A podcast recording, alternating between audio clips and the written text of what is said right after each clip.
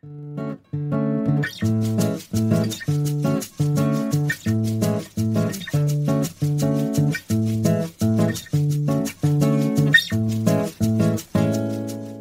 gente, aqui é a Marina. Eu hoje vou trazer um tema muito gostoso. Que, como a gente falou um pouquinho dos arquétipos das deusas, eu vou trazer o arquétipo de uma deusa maravilhosa, que é Afrodite. Vem com a gente.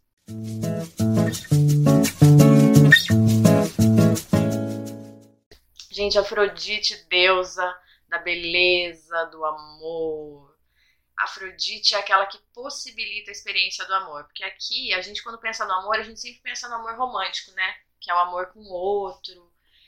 E aí, a figura de Eros se mistura com a figura de Afrodite. Na mitologia, na verdade, eles aparecem muito juntos. Tem até uma versão onde ela é mãe do Eros, Afrodite é mãe do Eros, porque eles são representações de arquétipos, de temas, de forminhas. Eu adorei a expressão do uhum. forminha é, é, que falam de coisas muito parecidas. Só que o Eros é aquilo que conecta, né? Aquilo que dá liga, que dá o amálgama.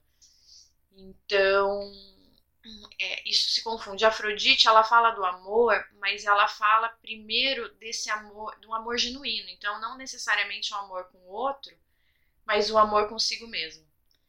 Então, é, é, Afrodite tem a ver com as paixões, com aquilo que interessa a gente, que chama a alma da gente. Eu, eu li, né, enfim, uma definição que acho que me ajudou muito a entender, né, que a Afrodite é aquilo que nos atrai, né, então, assim, é quando a gente olha e alguma coisa nos atrai. Então, alguma coisa é afrodisíaca quando a gente quer aquilo, né, e, uma, e erótico é o inverso, né, é, é o potencial de atração, aquilo, aquilo que tem em mim que atrai o outro né? Então, enfim, existe o ser amado e o ser amante, né? É, é a diferença entre os dois. Para mim, ajudou a separar os tipos de amor muito bem. Isso. Que, muito interessante isso que você trouxe, do erótico e do afrodisíaco, né? E do ser amado e ser amante mesmo. Porque a Afrodite ela tem uma conexão, mas que tem a ver com, na verdade, a união de opostos. Então isso tem mais a ver. É, é, é aquilo que possibilita esses opostos se unirem. Então tem mais a ver com o nosso masculino e o nosso feminino, por exemplo, que necessariamente um homem e uma mulher. Mas claro, também fala disso, porque a Afrodite ela fala da entrega, né? E a gente e o relacionamento, ele fala muito dessa entrega para o amor, né? E, a gente, e aquilo que interessa a gente, muitas vezes a pessoa amada, ela é nosso objeto de desejo. Né? Exato, que interessante. É assim, é, é, ver fora aquilo que tem a ver comigo, né? E às vezes a gente vê fora e a gente acha, não, mas é tem a ver com o outro, é do outro. Não, é nossa, né? Só que, enfim, né? É o outro que tá carregando, digamos assim, né? Essa representação. Essa né? representação, né? Por isso que a gente se apaixona. A gente se atrai, né? Atrai, mim, atração. Pra mim, a Afrodite tem muito a ver com isso, assim, com aquilo que nos desperta a atração desde pessoas ou até aquilo que a gente se atrai em nós, né? Aquilo que a gente precisa, enfim, aquilo que a gente precisa se encantar em nós mesmos, né? É, porque ela fala de uma relação que vai além da relação com o outro, né? Uhum. Que, é, que é isso que me atrai, isso aí que você tá falando, que é uma relação com a vida, com as coisas, né? E que às vezes não depende do outro. Não sei se já tiveram isso assim, eu tô pensando numa coisa bem prática. É, você sabe quando você passa numa padaria e você vê um bolo muito bonito e aquilo te atrai? Então, assim, não é que a pessoa que fez o bolo ou o bolo tem alguma coisa a ver com isso, entendeu? É, é uma coisa minha. Eu desejei aquele bolo. Se o outro tá lá, se não tá. Então, é o meu desejo, né? É muito meu. Então, às vezes, realmente não tem a ver com a relação com o outro. Né? Não preciso que o outro me corresponda para me sentir atraído. Com certeza. É, porque é, é, justamente não tem a ver com o outro, com a noção do outro, é mais a, a mim, né? E Afrodite é interessante porque a mitologia, gente, a gente tem várias versões, porque vamos lá, tem uma versão aqui daquela região aqui da Suméria, tem uma, uma versão da região da Grécia, e elas trazem elementos comuns, mas elas têm as suas particularidades. Então tem vários, várias versões para o nascimento da Afrodite. Então, tem uma, a versão da Ilíada de Homero traz uma Afrodite que é filha de Zeus com Dione. E é o que eles chamam de Afrodite pandêmica, que é uma Afrodite, uma figura de Afrodite, essa que é a mãe do Eros também, então é uma figura mais popular da Afrodite, né? Pandêmico como esse todo, e também mais vulgar, mas no sentido de ela ser mais. É, menos lapidada, ela ser mais. É uma imagem mais humana, então a gente fala das invejas de Afrodite dos medos, da ira de Afrodite, das paixões de Afrodite, porque Afrodite se relacionou com vários deuses na mitologia, né? Então ela casa com Hefesto. E aliás, isso é interessante, porque ela pode escolher qualquer deus e ela escolhe o Hefesto para ser o marido dela, que é o que é o único deus que é coxo, que ele é falho, ele é manco, ele não é bonito a vulnerabilidade, né? Atrai. Uhum, é, mas ele, ele é um artesão, ele tem esse trabalho, esse labor, essa entrega com as coisas. E ela também se relaciona com, com Ares, com Hermes, com Zeus, quem mais? Com Adonis, com alguns humanos, que a, regra, a, é a guerra de Troia também teve a ver com isso. Porque ela, na verdade, fala dessa relação de várias coisas, né? Tem também uma versão, que é a versão do Exído, que é uma versão mais antiga, aonde Afrodite, na verdade, ela é anterior aos, a Zeus, por exemplo, a esses deuses olímpicos que a gente fala. Então, ela é lá no comecinho é, surgiu Gaia e Urano, que é o céu estrelado, e, e Urano teve o seu órgão ceifado por um dos filhos. Ele foi castrado pelo Cronos, que é o filho mais novo que ele tem com Gaia. Isso é uma outra história, super legal, super interessante, mas dos órgãos de Urano que caem no mar, o esperma de Urano que se mistura com a espuma do mar, nasce Afrodite. E a gente pode pensar, inclusive, nessa questão do mar, né? Que é o inconsciente, que muitas vezes é representado pelo inconsciente. Então a Afrodite tem essa, ela tem uma origem meio obscura, né, que vem do, daquilo que é do incontrolável, do inconsciente, do emocional, do emocional, do irracional. Exato. E pensando nos desejos, né, que ele não tem necessariamente uma, uma razão, né, é, o quanto a gente às vezes deseja ou se interessa ou se atrai por uma coisa que eu não sei se precisa ser tão racional, né. Normalmente não é. Não é. Eu sempre falo, as pessoas às vezes falam assim, ai, comecei a me relacionar com tal pessoa, mas é, ele tem isso que eu não gosto. Eu falei, ah, entendi. Então no teu checklist não cabe essa pessoa, né? Como se fosse assim as vidas. Ai, gente, então é o seguinte, fuma, você sai com a pessoa e fala, fuma, não. Bebe, não. Ah, isso daqui não cabe pra mim. Então, dá licença, próximo da lista. que não é assim. E o né? inverso também, né? Às vezes eu acho que eu falei a história do bolo, aí você pensa, ah, mas eu quero bolo de cenoura, quero bolo com a cobertura assim. Aí você chega lá, o bolo de milho tava muito mais bonito, tava muito mais cheiroso, e aí você vai fazer o quê? Vai levar o de milho. Dane-se a expectativa do bolo de cenoura. Né? A gente às vezes acha que vai desejar uma coisa, ou imagina que seja aquilo, e quando vê, não é. Deseja outra, né? É, é. Porque, o, porque o desejo não é movido pela razão, né? Enfim, são, são outras forças que movem o desejo, né? Então, às vezes, a gente acha que a gente tem o um controle, né? São Essa é a nossa grande neurose, né? As forças de Afrodite, né? A gente tem esse, isso dentro de nós, né? Uhum, exato. Isso, inclusive, quando a gente pensa... É, gente pensa na questão dos mitos, a gente vê que a Afrodite aparece nos mitos em momentos muito de, de convidar a pessoa a se a ver com coisas ou fazer esse mergulho nela mesma. Não sempre, mas é, em alguns é interessante. Essa Afrodite que vem, que nasceu de Urano, eles chamam de Afrodite urânica, que é uma deusa que não tem mãe. Ela é como se ela fosse mais celeste. Então ela é uma entidade, uma entidade, né, interior aos deuses olímpicos. Então ela é muito maior que tudo isso. E essa daí, eles dizem que é inspiradora dos amores etéreos, do, do amor supremo.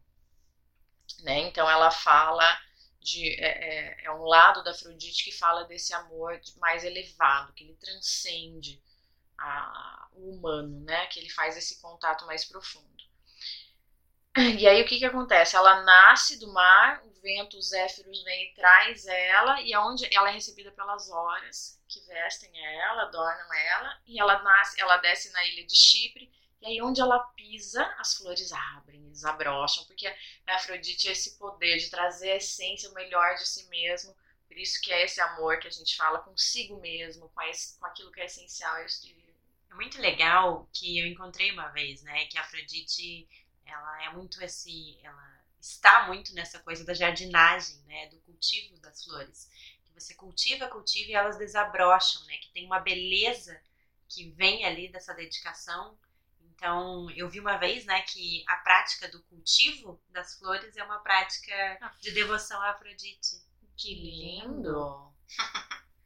As flores representam muito Afrodite, né? Se a gente for pensar, claro, a, flor, a flor Beleza, que mais né? representa é a rosa, né? Mas, é, mas de maneira geral as flores representam a beleza. É, e eu acho que é o desabrochar. Uhum. Eu acho que o arquétipo da Afrodite traz essa, essa força do desabrochar. E das sensações também, né? A flor ela é bonita, mas ela também tem um cheiro, um perfume especial tem essa coisa né, visual e o toque também. Então, acho que ela mistura né, muitas sensações ali junto. Perfeito isso que você trouxe. Tanto que, assim, eu fiquei aqui pensando quando eu estava lendo, é, que, é isso que você fala das sensações. Ela desperta. A afrodisíaco é aquilo que desperta as nossas sensações para aquela experiência, né? Os prazeres. Os prazeres, exatamente, as sensações. Então, é, a gente pensa, a gente pode falar muito da sexualidade uhum. aí. Que, então, assim, é, por exemplo, as odaliscas. Aliás, uma derivação de Afrodite, dizem que Afrodite é muito inspirada em deusas orientais, que ela veio muito. Ela é muito forte, essa energia é muito forte nas culturas orientais. E, é, e, trazia imagens assim de deusas sumérias, babilônicas, que eram muito ligadas à sexualidade, mas não é essa sexualidade vulgar, é a sexualidade do encontro com o outro, assim, né? Então aquilo é quando o casal se encontra e se desnuda. Não é só da roupa física, tá, galera? é um desnudamento de alma. E aí, e o oriental ele tem isso, né? Então, por exemplo, se a gente pensar na imagem das odaliscas, que é uma dança muito feminina e sensual, mas que, e que foi vulgarizada, ela tem a coisa da bebida, a pessoa tá deitada, tem as comidas, então são aquelas comidas que despertam aquilo na pessoa, então é a pimenta que vai despertar um calor, é a fruta que também vai trazer um frescor, um adocicado, então ela vai despertar meu paladar em vários níveis, os cheiros, os perfumes, o véu, porque daí eu passo, e aquilo vai despertando sensações táteis na pessoa. Então é, é esse despertar das sensações mesmo que me desperta para aquela experiência. Então, se a gente pensar para além da esfera sexual também, por exemplo, a arquitetura do Oscar Niemeyer. É uma arquitetura afrodisíaca. Hum. Porque ele trabalha os elementos de uma forma que aquilo me provoca sensações. Então, quando eu chego num lugar e ele tem um pé direito muito baixo, de um concretão, me dá um tipo, meu Deus, e agora? né, que talvez um sufocamento, e aí de repente aquilo abre, expande para uma vista incrível, e daí vem aquela luz então ele brinca muito com as sensações na arquitetura, de uma forma que quando você está descendo a ponte ali no Museu do Olho, quando a gente sai é, do olho e vai descendo aquela pontezinha curva, a gente vai vendo paisagens diferentes, a gente vai sentindo coisas do alto e do baixo, e aí de repente ele trabalha com volume de concreto pesado e de repente com uma coisa super leve. Então. E, ah, coisas que até então parecem meio opostas, meio desconexas, mas que fazem todo sentido na experiência. Né? Perfeito. É, e eu acho que é, é isso, né? É experimentar o mundo através da sensação. Né? É, talvez a gente faça pouco isso. Né? Por isso que talvez a Afrodite talvez esteja tão exilada, de uma certa forma, na nossa cultura. Não sei se eu diria exilada, eu acho que eu é diria reprimida. Reprimida, perfeito. Eu tava né? pensando. É, acho que mal interpretada, a gente Isso, também, né? É. Vulgarizada, porque a gente liga Afrodite a Femme Fatale. Uhum. E, não é sobre isso. Não é sobre isso, porque a Femme Fatale, ela quer atrair o outro por uma, um, um, vazio nela. A viúva negra, né? A viúva negra, perfeito. Agora, isso também não quer dizer que a pessoa que tem uma sexualidade, isso não seja afrodisíaco. É, mas é como eu me relaciono com essa sexualidade, é. né? Não é, não é no excesso.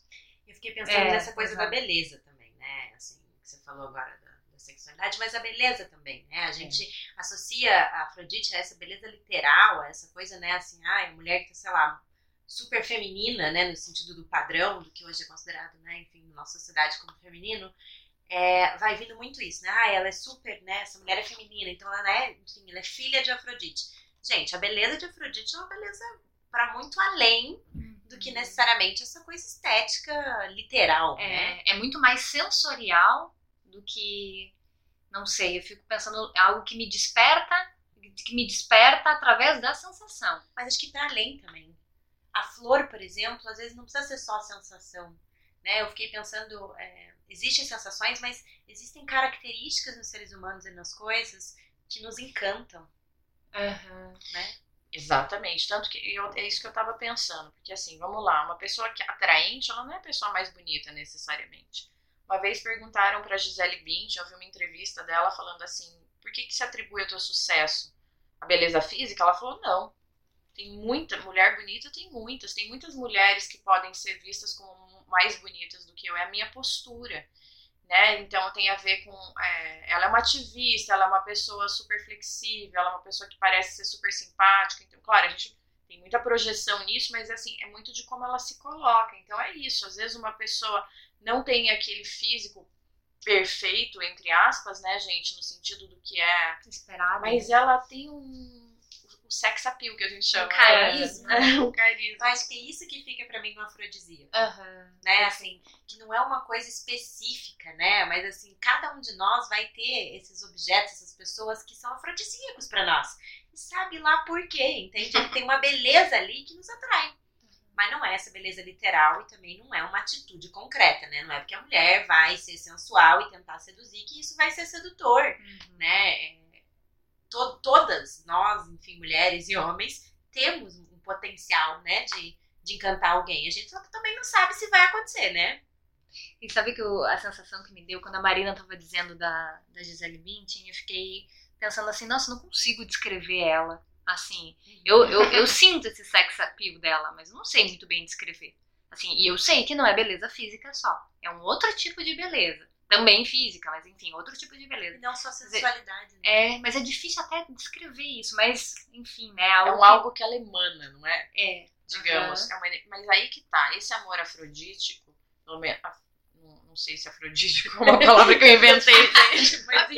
enfim, esse amor de Afrodite que a gente tá falando, que é um amor supremo, que ele é mais ligado com o etéreo, ele talvez, é, ele, ele fala dessa transcendência, porque eu acho que é isso, né, o amor de Afrodite é aquilo que tá ligado ao supremo, ele, é- ele tá ligado ao sagrado, mas não sagrado religioso, mas aquilo que tem de divino nas coisas, é aquilo que transcende. Então, talvez quando a gente está conectado com isso, ou quando um algo emana, um algo que, que conecta a gente com aquela essência, aí a gente é, tem a ver um pouco com a experiência do sublime também, né? Você falou isso, ó, eu, eu vou juntando informações que eu não sei nem de onde que eu tiro. É, eu ouvi uma vez também um, um termo da Afrodite adorada, né? Enfim, que eu lembro, né, um pouco disso, assim, dessa, dessa luz que brilha de uma coisa muito valiosa, né? Então, que quando a gente não entende que uma coisa, quando ela nos atrai, ela tem uma beleza aos nossos olhos, é porque ela tem algo ali de muito valioso, por isso a gente se atrai por aquilo. Então, que geralmente a Afrodite ela tem esse caráter de luminoso, né? Assim, de divino nesse sentido de que é uma coisa muito muito valiosa aos nossos olhos, independente do que seja isso que a gente está considerando e que a gente às vezes menospreza. Né? Eu acho que assim existe um- uma riqueza ali que é uma riqueza sutil, uma riqueza sublime, uma não é uma coisa tão óbvia, né? Enfim, não é necessariamente uma coisa prática que eu consigo, né? Localizar, mas às vezes é essa atração muito mais sutil e que traz esse, esse aspecto muito valioso para nós, né? Como se a gente encontrasse um ouro, né? Encontrasse uma riqueza ali. Uma pedra, né? Uhum. Uma preciosidade ali. É muito bonito mesmo. A gente liga uma muito. pérola. Uma pérola. Porque, enfim, até imaginei, assim, né, fiquei aqui eh, pensando nessa imagem de, de Afrodite na concha, né, de Aham. Vênus, né, enfim, Tem Ela- muitas imagens dela na concha, mas é muito bonito. né, Aquela clássica, né? Do, do, do, Bot- uma obra. É, Bot- é, Famosa, não sei. que, que, é, que é bem essa concha da pérola mesmo, né? Aham. E é interessante porque a pérola também é algo. É, é um algo produzido, trabalhado, assim, né? exato. E do fundo do mar, Do fundo do do mar. raro. É, eu acho que essa, essa Afrodite machucada que tá na nossa. que tá latente, assim, não- é latente, eu acho que, que, é- que tá por aí, que a gente vê, né?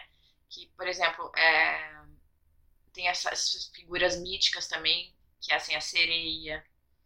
A sereia é, é um, uma força que fala também dessa malícia, elas são sedutoras, irresistíveis, né? Elas cantam e puxam para o fundo do mar. Mas que é um aspecto, às vezes, excessivo, negativo, e que, que é o que a gente tem contato. É, porque acho que, é, retomando um pouquinho sobre o arquétipo, né, ele tem essas duas polaridades, né? Uhum. essas possibilidades. Então, tanto esse aspecto da beleza, da sedução, positivo talvez, né? Quanto esse aspecto da sedução, porque acho que a, a diferença entre o remédio e o veneno é a dosagem que a gente usa, né? Então, a Afrodite é o que é. O jeito como a gente se relaciona com ela, com essa potencialidade em nós, é que vai determinar se a gente vivencia de um jeito mais legal, mais harmonioso ou mais destrutivo, né? Talvez. Enfim, lembrando um pouquinho do mito da Eros e Psique, é um mito onde, enfim, nessa versão Eros, né, enfim, como filho de Afrodite, ela não é assim tão bonita nesse mito, né? Ela é bem cruel, ela pune muito, Ela é a irada, ela é né? irada, então, né, não é só, é, ela não é ciumenta, só né? ciumenta, Ela tem né? ciúme de Eros. possessiva, né? Então, assim, Afrodite tem também ali esse lado que se a gente não cuidar, a gente cai nele, né? Total. E é o lugar da amante, né? Também. que é um outro lugar que é dessa, desse, desse polo negativo desse arquétipo. Porque, na verdade, o que eu acho que acontece, e por que que talvez a gente fale muito da Afrodite, ela fica muito ligada a esse negativo, aí tem um pouco a ver com a cultura, né? Que a gente tava, tinha falado no episódio anterior do, do patriarcado, no sentido de que, assim, nessa cultura que a gente está, o que, desde a época do cristianismo, então uns dois mil anos, talvez tenha começado um pouco antes, é uma cultura de muita repressão do feminino. Então, na Igreja Católica, por exemplo, a Ascensão de Maria foi reconhecida em 1950 e alguma coisa. É uma coisa recente, se a gente for olhar ao longo da história. E e só foi admitida uma figura feminina casta, que é uma figura elevada, que não tem contato com a sexualidade, não tem contato com nada. E o arquétipo do Afrodite é que faz possível o relacionamento, é o que dá corpo. Quando a gente fala das sensações, a gente não pode negar o corpo. Então, automaticamente, por isso que fica muito vinculada essa imagem da sexualidade de como algo feio, vulgar, sujo. E aí a gente fica se relacionando nesse polo negativo muitas vezes. Então a gente só consegue acessar ou no excesso de vaidade, ou na coisa da sedução, que às vezes é até fria, é uma maneira não afrodisíaca, porque é um não se relacionar, tem a ver com uma conquista. E às vezes muito literal, né? A gente entende que sexualidade tem a ver com literalizar isso, né? Não sei, acho que sexualidade é tão mais amplo, né? A Uhum. sensualidade ela é tão mais ampla do que uma regrinha, um jeito específico? É, é muito mais. Você sabe, Marina, quando você falou do desabrochar das flores, eu até fiquei com isso gravado. Eu fiquei pensando, é engraçado, né? Que a gente fala isso em relação, sei lá, a- talvez assim, da, a passagem da adolescência para a vida mais adulta, da mulher, do desabrochar, ela desabrochou, né? Enfim, talvez assim, desabrochou, entrou em contato com essa, talvez, sensualidade, sexualidade, com o amadurecimento do corpo e com seus desejos mais instintivos, emocionais. E que é uma beleza nisso, E né? que é uma. aham, exato. Mas esse desabrochar da mulher, né? Enfim. Que pode ser a passagem da adolescência para a vida adulta, ou pode, sei lá, ser mais pra frente mesmo, né? Acho que cada desabrochar também é único. Mas eu entendo muito esse desabrochar de um, de um feminino, né, mais separado, né, um feminino que, se, que, enfim, que está mais integrado, que tem possibilidade de se relacionar, porque a gente reprime também essa coisa do desabrochar, né? Então, assim, a gente traz muito isso. Ai, não, mas agora que tem, sei lá, um corpo X não pode usar roupa curta. Gente, desabrochar tá pra muito além disso, né? Claro. Acho que é uma personalidade que tá desabrochando, é um feminino que tá É um vindo, feminino né? que tá vindo, que tá desabrochando. Mas um, um feminino maduro, né? Tem, acho que tem tantas etapas, camadas, né? É. Que não dá pra definir um, um feminino maduro numa coisa só, né? Acho que são camadas de maturidade mesmo, por exemplo, é, que vão surgindo e a gente vai atualizando. Você sabe que se- a gente estava conversando de Afrodite e me, e me, me chamou a atenção, né? Como a gente vai para lugares distintos, enfim. E o Afrodite é, é um arquétipo, uma deusa que tá em muita coisa, né? Eu acho que ela é muito ampla para ser tão reduzida às vezes à sexualidade, à beleza literal. O Deus ele é muito complexa. né? A Marina trouxe assim essa, essas imagens diferentes, de lugares diferentes. Eu acho que a Afrodite é muito, muito, muito grande e ela tá em muita coisa para além às vezes do que a gente querer simplificar demais, né? Não, não tem como simplificar o amor, né? Ah, não. Essa conexão mais profunda. É, eu acho que cê, cê- é isso aí. Talvez fique um pouco aberto ou amplo para quem tá escutando, mas é porque é, de Uhum. fato. Não tem como fechar. Em mil mitos, por exemplo, né? É, acho que o objetivo de todos os podcasts, de modo geral, é trazer um recorte, uma pincelada, né? E com a Afrodite não podia ser diferente, né? O objetivo é, sei lá, pensar, trazer algumas reflexões que a gente É. fez, mas deixar em aberto. É, saber um pouquinho mais. E é, é tão legal quando a Marina traz, é, para mim acontece algo, não sei se acontece com vocês que estão nos ouvindo, mas eu começo a imaginar e começa a me dar, eu, começo a, a sentir o cheiro da flor. Quando ela falou de Afrodite, que é os pés de Afrodite na praia, na areia, eu imaginei a cena, eu senti, né, enfim. Então acho que é legal também pra gente começar a, a- a aceitar esse convite, né, para imaginar, para entrar na história junto e, e ver o que que isso nos desperta, né, o que que aparece de imagem para nós. É, acho que você foi sentindo as sensações da Afrodite. Sensações. para mim ficou muitas sensações. Que delícia. É. Gente, então afrodisíaques. Eu nem, não tem nem palavra pra isso. Eu tentar inventar e não deu certo. Afrodisíaques. Em si. Em si. Ah, gostei.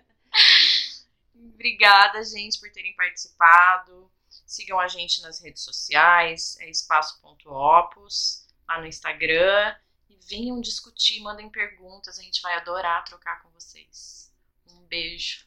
Beijos. Beijos.